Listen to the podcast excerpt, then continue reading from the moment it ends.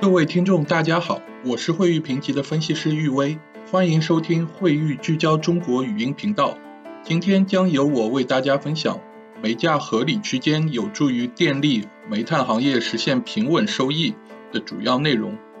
燃煤发电在中国发电结构中约占三分之二，仍处于主导地位。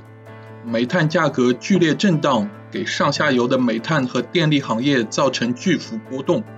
有鉴于此，发改委于二月下旬公布了煤炭价格合理区间，秦皇岛五千五百大卡下水煤五百七十至七百七十元每吨。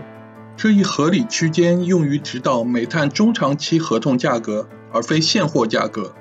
因现货价格较难预测和控制，发改委希望推动电厂更多通过长协合同采购煤炭，稳定成本。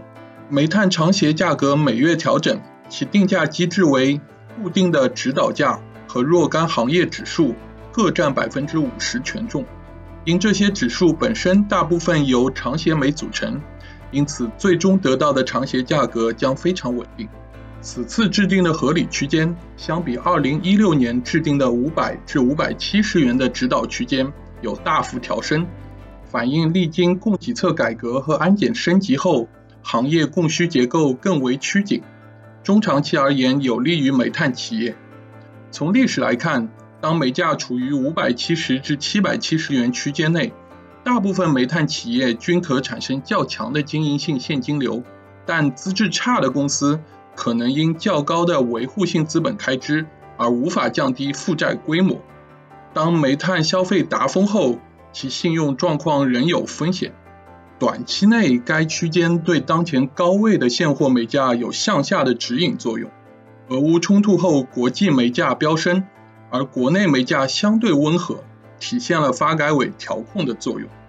由于浮动电价机制的引入，电力企业可以向下游传导燃料成本，煤价合理区间是完全可接受的。据大致测算，即使煤价处在合理区间的上限。只要电价上浮百分之十，大部分电厂即可实现盈利。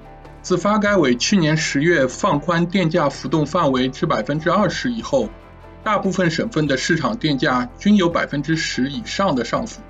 虽然发改委希望煤炭长协能覆盖电厂全部国内煤炭的采购，但由于当前现货价格和长协价格相差悬殊，长协合同的推广或许不能一蹴而就。但长期而言，对电力企业稳定利润和现金流的作用是无疑的。